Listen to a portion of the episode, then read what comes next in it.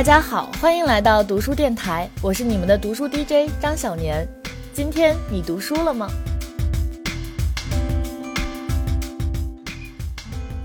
那大家听到我的声音，可能会发现跟平时有点不太一样，声音稍微有点低沉和沙哑，因为最近我连熬了几天大夜，嗓子实在是受不了了，就变成了这副鬼样子。那现在呢，从春天渐渐要进入夏天了。都说春天不是读书天，那这个不是读书天的春天快要过去了。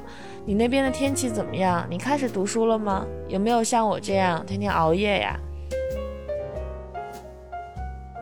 我收到了一封来自金星同学的投稿，他要分享的书是倪萍的《姥姥语录》，让我们一起来听一下。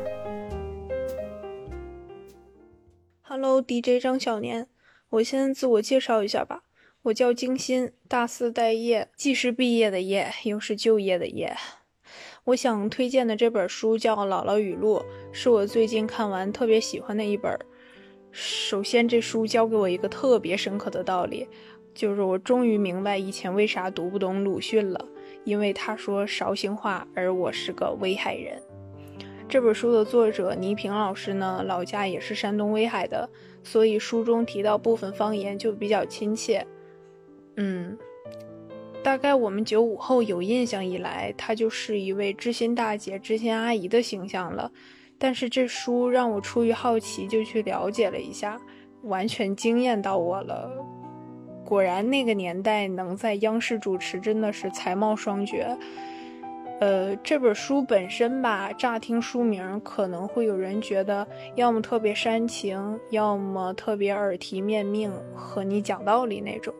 因为媒体宣传这书也是百岁老人的人生智慧啊，这之类的。但是我要保证，书里完全没有刻意渲染特别造作的句子，那噱头还不如写震惊，令敬一丹挂念，令白岩松佩服的人竟然是他，这种更有吸引力一点。因为书序中提到，白岩松老师嘱咐一定要写这本书，而且他本人对姥姥的形容是，没学历的人不一定没文化。这本书的主要内容呢，就是作者和姥姥的日常对话。姥姥的话往往又土又搞笑，但是仔细想想，的确是有人生智慧的。用书中的话说，就是姥姥和大哲学家尼采的高度是一样的。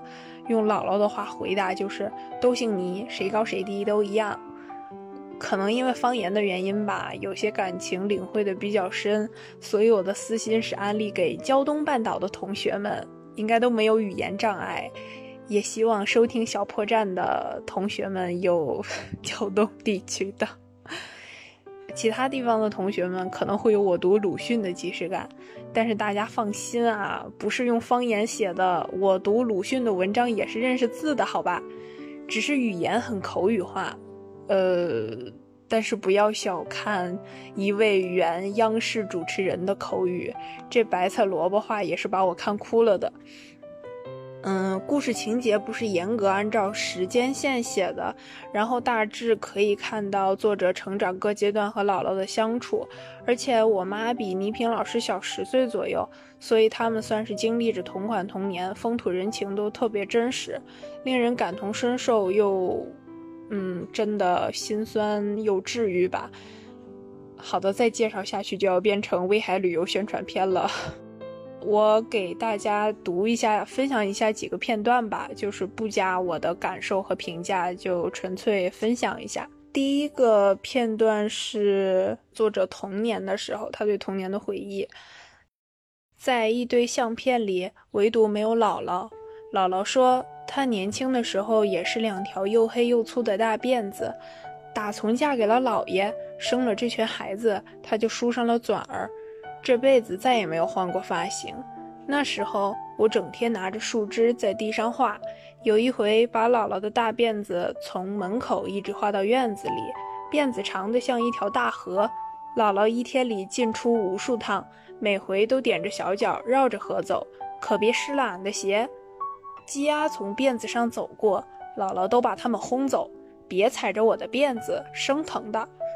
我的欢喜来自姥姥的假戏真做，每天都有赞美，每天都有夸奖，这样的孩子能不自信吗？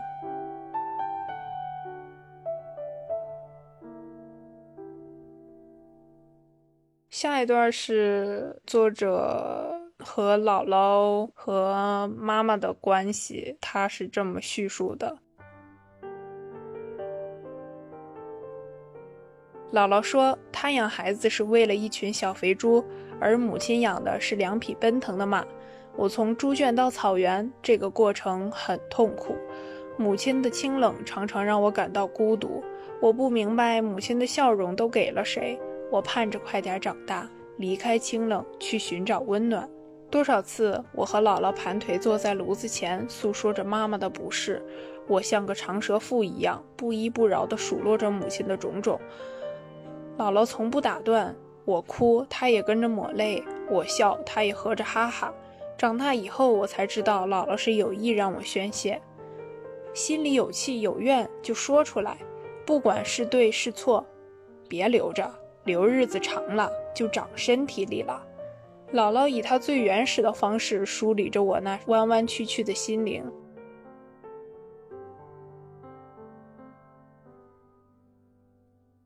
最后一段了，也是小时候的片段。那时候连买点油灯的钱都没有，太阳一落山，姥姥就点起了月亮。没有月亮的夜晚，姥姥心里那盏灯就亮了。她会讲起许多神话故事，讲来讲去都是些善良的人，最后得了个金元宝；凶狠的人最终穷困潦倒。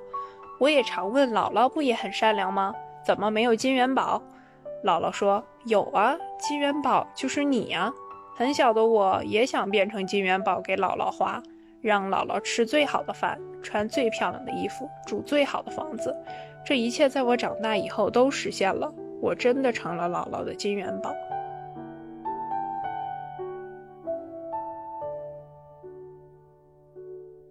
分享完啦，感谢 DJ 张小年，你吃饭没？要赶快拍起来。好的，谢谢金星同学。我也是山东青岛人，我印象里倪萍老师应该是在青岛念的中学吧，在青岛三十九中，海洋大学附属中学。所以我听金星读的这些片段，就感觉特别的亲切，像回了家一样。上了大学来到北京，我才知道，原来不是所有地方都管外婆叫姥姥的。东北同学会说“我姥怎么样怎么样”，然后南方同学会说“我婆婆如何如何，我外婆如何如何”。不过不管怎么叫，那个称呼一定在我们每个人的心中都是一个特别温暖和特别踏实的存在。我小时候也是在山东的农村被我姥姥带大的，我姥姥也是一个不识字儿的特别乐观的老人。我至今性格里面的生活上面的很多习惯呀，比如不拘小节、朴实、抗造，对吧？傻乐呵，都在自己夸自己，感觉都是从姥姥那里来的。那你和姥姥之间有什么故事呢？快来告诉我吧。下面我要播放的音频来自一位叫维生素 C 的同学。他最近在读一位记者袁玲的文章集，叫做《青苔不会消失》。嗨，张琳你好，我想给大家推荐一位最近我正在仔细品读的作家，嗯，他叫袁玲，是一个八零后，做过很多年的记者，出版了一些非虚构作品集，它的内容主要是描述底层人群的一些生活状态和境况。袁玲这个人，他特别的热爱诗，然后从高中的时候就开始写诗什么的。所以我自己会认为说，他对诗的审美和爱好，是直接影响了他的写作姿态和笔触风格的。我一会儿会节选一小段他的文章片段朗读一下，然后并以此为例讲讲他文字里打动我的东西，以及我尝试在这其中探索和学习的是什么。他在二零一七年的时候出版了一本《青苔不会消失》。就这本书名字叫做《青苔不会消失》，里面收录了十二篇他以往采访过的群体，嗯，然后主要这本书里面是有三类群体，嗯，一些矿难者，还有一些是长期居住在北京边缘性生存的早餐小摊小贩，还有就是世世代代生活在湘西农村的养猪人生活。他每一类群体都会写一些鲜活的不同的个体故事。我给大家朗读一小段。这一段是写矿难者王多泉的，标题是“写梅上的青苔”。王多泉的窗户闭着，窗外几乎看不出雪米子的飘落，如同十七年来这间屋子里的时间流逝。从西安出发，穿过亚洲第二长的秦岭隧道，从安康上游的汉江水库入口，顺然河上行两百来公里，一直往深处走，到达八仙镇。如果你以为到了世界的尽头，到王多泉的家还得往里再走一段。他家在抱溪沟顶头自身桥的院子，在院子里走到头的那家。别的矿工也和他一样深藏着，因为他们是残废者，是人生还没来得及展开就被命运的背单收敛起来的人。十七年前，王多泉在山西矿洞里遭遇了一个人的矿难。胸部以下的脊椎神经被几吨重的煤块切断。离开现场之后，他的人生位置被定在了这间土屋的床铺上。这是一个被消音的过程，没有镜头的聚焦，没有不惜一切代价抢险的场面，没有怒斥和追责，甚至没有温床一样的腐败，自然也没有总理严令之下统一标准的赔偿。王多全是在表哥的黑口子上干活的。尚在赔本的表哥给了两万块，到家已经不剩下什么。那是一个人命行情和现在完全不同的年代，死亡的代价并不高，因此也容易使人想到死亡。何况对于一个废残的矿工来说，活着的成本是他看不到头的一个大数，甚至超过现在福布斯榜上首富们的资产。好，我暂时就念到这里。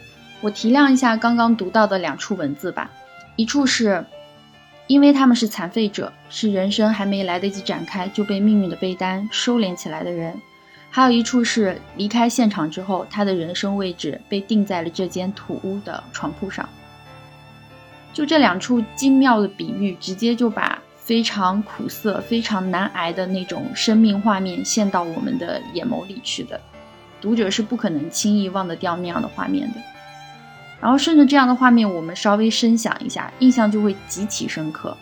就是这些从矿难中侥幸存活下来的人，他们下肢都是坏的、瘫的，甚至伤口都是烂到非人的地步。他们一步也不能挪开、走开，他们无法就是被直视的那些腐烂的伤口，连同人生的可能性、活着的尊严都被裹进被子，并且连同人生一起变成了十几年如一日的静止画面。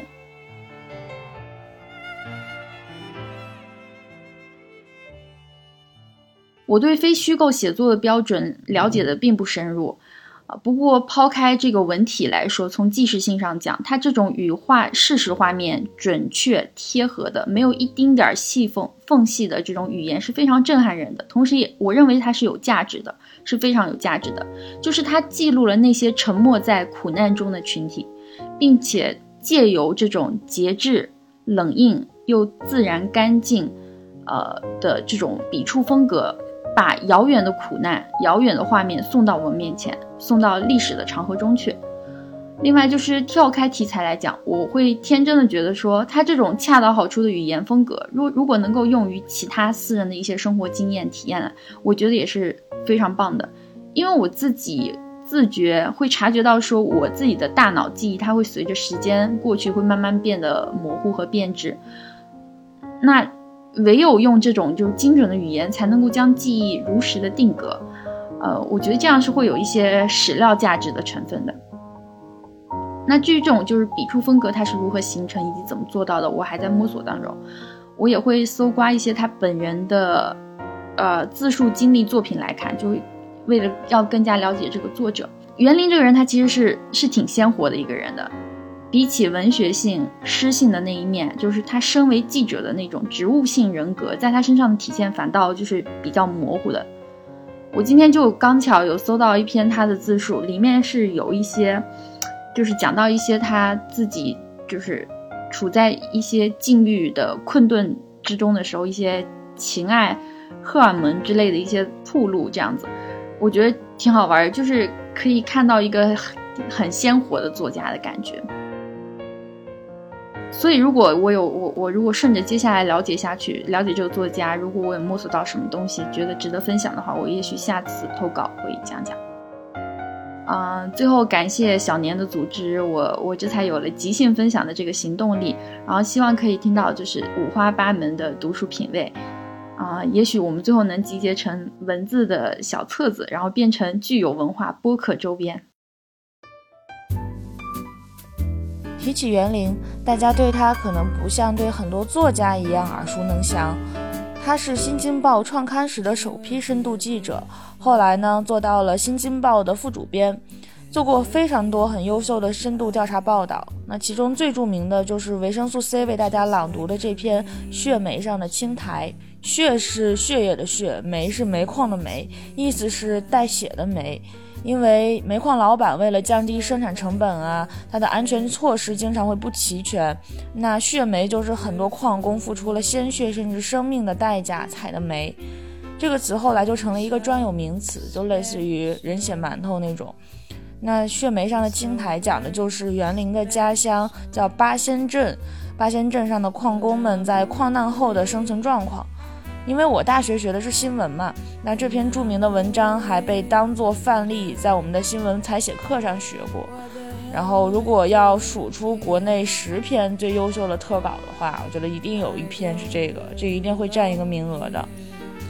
里面最著名的一个比喻就是维生素 C 给大家念的这句：“他们都是人生还没来得及展开，就被命运的床单收敛起来的人。”这个比喻形容的就是八仙镇上残废的矿工常年卧在床上，被床单包裹。那说起矿工，说起尘肺病，我在这里还想给大家推荐一个我在疫情期间看过的一个非常好的纪录片，叫做《矿民马夫尘肺病》。它讲的呢就是一群黑矿矿工的故事。导演目睹了这些矿工的遭遇，花了十多年的时间拍了这个纪录片，很真实，很震撼，非常建议大家去看一下，可以和这片血煤上的青苔对照观看。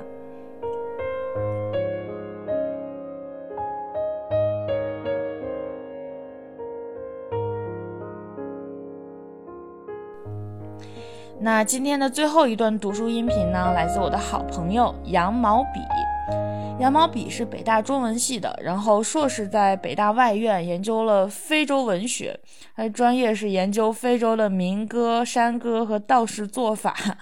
一言以蔽之，就是一个科班出身、研究黑人抬棺的人。嗨，大家好，我是羊毛笔，我推荐《子不语》《阅微草堂笔记》和《聊斋》这三本书给大家。这三本书相信大家应该都不陌生，尤其是《聊斋》更是家喻户晓、妇孺皆知的好书。我为什么会把它们放在一块儿来推荐呢？一个重要的原因是它们的相似性。这三本书都是志怪小说，都讲牛鬼蛇神、花精木怪、家长里短、周礼婆媳，而且成书的时间呢相差无几，都在清朝的康乾盛世里。可以说呀，只要这三本书。就能看尽世间的封建迷信、因果报应。开玩笑，其实是看尽世间的惊奇。为什么我们在阅读志怪小说的时候会感到惊奇呢？我认为这是意志感所呈现出的迷人魅力。这三本古代小说里的稀奇古怪，都跟当下移动互联网时空里的习以为常大相径庭。阅读那些怪异而陌生的故事。我们能享受到冲击和愉悦，这些短小精炼的故事呢，又都是植根于你我熟悉的那些传承千年的历史文化传统，在稀奇古怪与习以为常之间，又加上了一层似是而非和模棱两可。这是一种什么感觉呢？当你沉浸在这三本书带来给你的悬浮感之中，享受着那些刹那间对现实生活的反叛与抽离，鲜活的历史和文化传承，又像是地心引力和一道绳索，让你能顺着文字降落到生活的真相里，又远又近，这种感觉非常的美妙。其实，如果只阅读一本，呃，比如《聊斋》也就能获得上面的体验，但是我仍然推荐把三本书放到一块儿来阅读。第二个原因呢是他们的差异性。我分别介绍一下这三位作者：《聊斋》的作者蒲松龄，《子不语》的作者袁枚、袁子才，呃，《阅微草堂笔记》的作者呢纪云、纪晓岚。这三个人都是才子，都是文人，但人生境遇呢天差地别，他们的官一个比一个做得大。啊，不好意思，蒲松龄就没当过官。他的故事呢，大家也很熟悉，读过《聊斋》开篇的那个朋友们。无一不会感激涕零。正是因为蒲松龄的励志故事，这个落魄秀才蒲松龄在几百年之后呢，能够跟司马迁一起成为中小学生的作文必备素材。蒲松龄屡试不第这个事实，跟他在《聊斋志异》里经常抨击官场黑暗的现象，两者之间呢有一些微妙的联系。啊，接着说一下袁枚。袁枚呢，我认为是一个。不俗的妙人，袁枚自己看自己搞创作，他跟李白、杜甫、韩愈、苏轼是一个水平的；当干部，他跟管仲、乐毅是一个水平的。袁枚呢，确实是才高八斗，他的诗文冠绝江南。人们有一个叫“乾隆三大家”的说法，是说三位伟大的诗人，其中呢就有袁枚。他的文学造诣啊，确实非常高。但是说到仕途上呢，有点悲剧。袁枚少年得志，二十四岁就中了进士，名列第五，选中了这个叫庶吉士，因此呢，有资格进入翰林院去学习满文。这个是什么概念呢？差不多二十出头的袁枚啊，就有资格进入了高干预备进修班啊，只需三年结业就能飞黄腾达。结果呢？三年之后进行一场满文考试，袁枚没考及格，那就当不了朝廷里的大员了，只能外放江苏去当个县令。这个对我们当代青年的启发呢也很明显，多学一门语言嘛，自然是好的。袁大才子呢到了江南之后，就过上了没羞没臊的幸福生活。他在大约四十多岁的时候呢，写了一首自传诗。这个风格呀，跟蒲松龄有巨大的差异。我摘录一些让大家品一品。不是因不举觞，不览佛书，不求仙方，不知青乌经几卷，不知出蒲池几行。此外，风花水竹无不好，搜罗鸡杯却录迎东乡。千恶军医聘邯郸昌，长剑陆离，古玉叮当。藏书三万卷，卷卷家当黄；栽花一千枝，枝枝有色香。六经虽读不全信，堪断机孔追微茫。眼光到处比蛇粪，书中鬼气鬼舞三千场。我们去考察这个袁枚的生活年谱啊，其实很容易就让我们想到另一个那个大文豪，他叫苏东坡。啊，说完袁枚啊，就。说到这个纪云、纪晓岚，其实这个这个人更知名了。嗯，长久以来，随着这个民间故事也好，郭德纲的评书相声也好，以及热播的那个电视剧《铁齿铜牙纪晓岚》也好，他早就成为广大人民群众所熟知的一个机智人物的代表。袁枚呢，跟纪晓岚年岁相仿，纪晓岚稍微小八岁。也是一个才华横溢、少年得志的人物，在当时就有南辕北纪之称。两个大才子，不恰当的比喻啊，南有社会盖，北有否极碗啊，差不多就那意思。但差别在于呢，纪晓岚是官运亨通、位极人称，他的朋友圈里是乾隆皇帝跟和珅和大人。那袁枚呢，就就只能微博上喊个话，求乾隆皇帝关注的那那个水平吧。我们把这三本书。摆在一块儿来看，这三个作者呢都是才华横溢、妙笔生花，他们写的呢那也都是怪力乱神的小故事，但三本书字里行间飘逸出来的气质呢，就有一些微妙的差异，就值得我们去细细品味，去找到那些让人会心一笑的瞬间。我举个小例子吧，比如说《聊斋》的开篇第一篇叫《尸变》，讲的就是一个僵尸的故事。蒲松龄的处理方式呢，就用生动的笔触去记述了这个故事，然后呢，关闭了评论区，没有发表他的议论。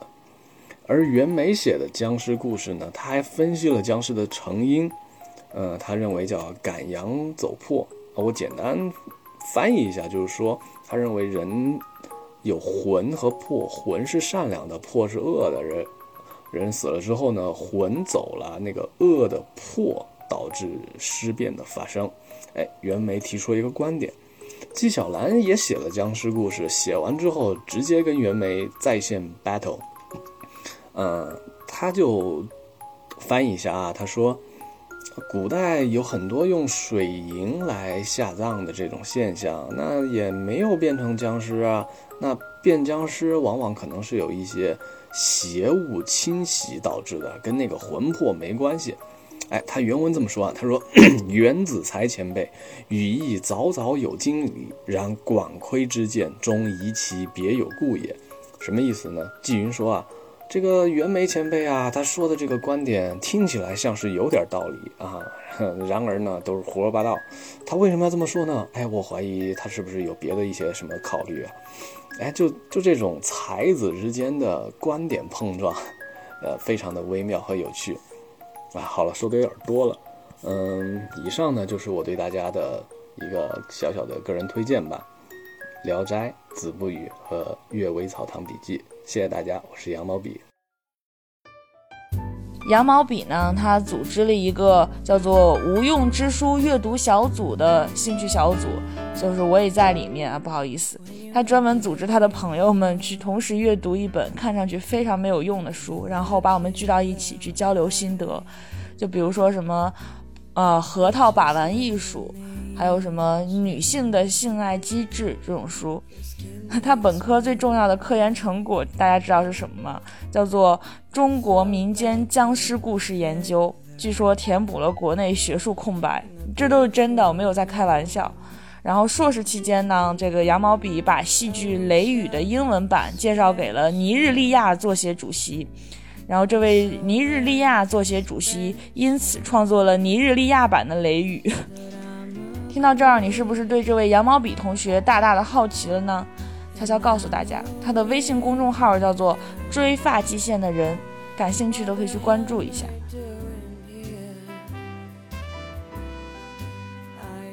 那本期的读书电台到这里就要结束了，我是你们的读书 DJ 张小年，我去养好嗓子再和你们见面哦，下期见吧。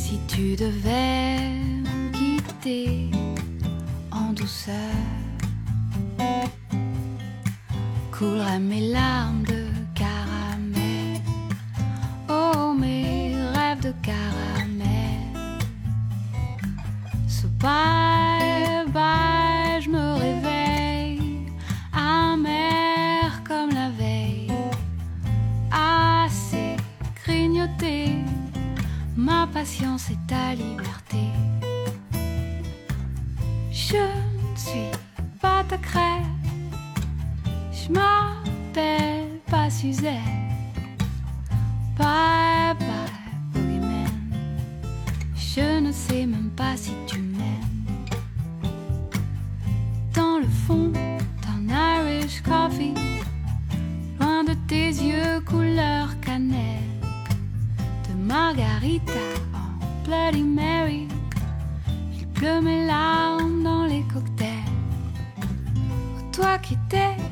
blue lagoon, my tequila sunrise, ma coupe de chant pour honeymoon, n'ouvre la fantôme of paradise.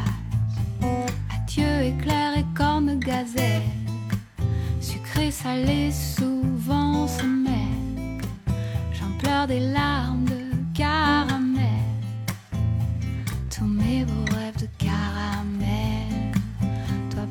拜。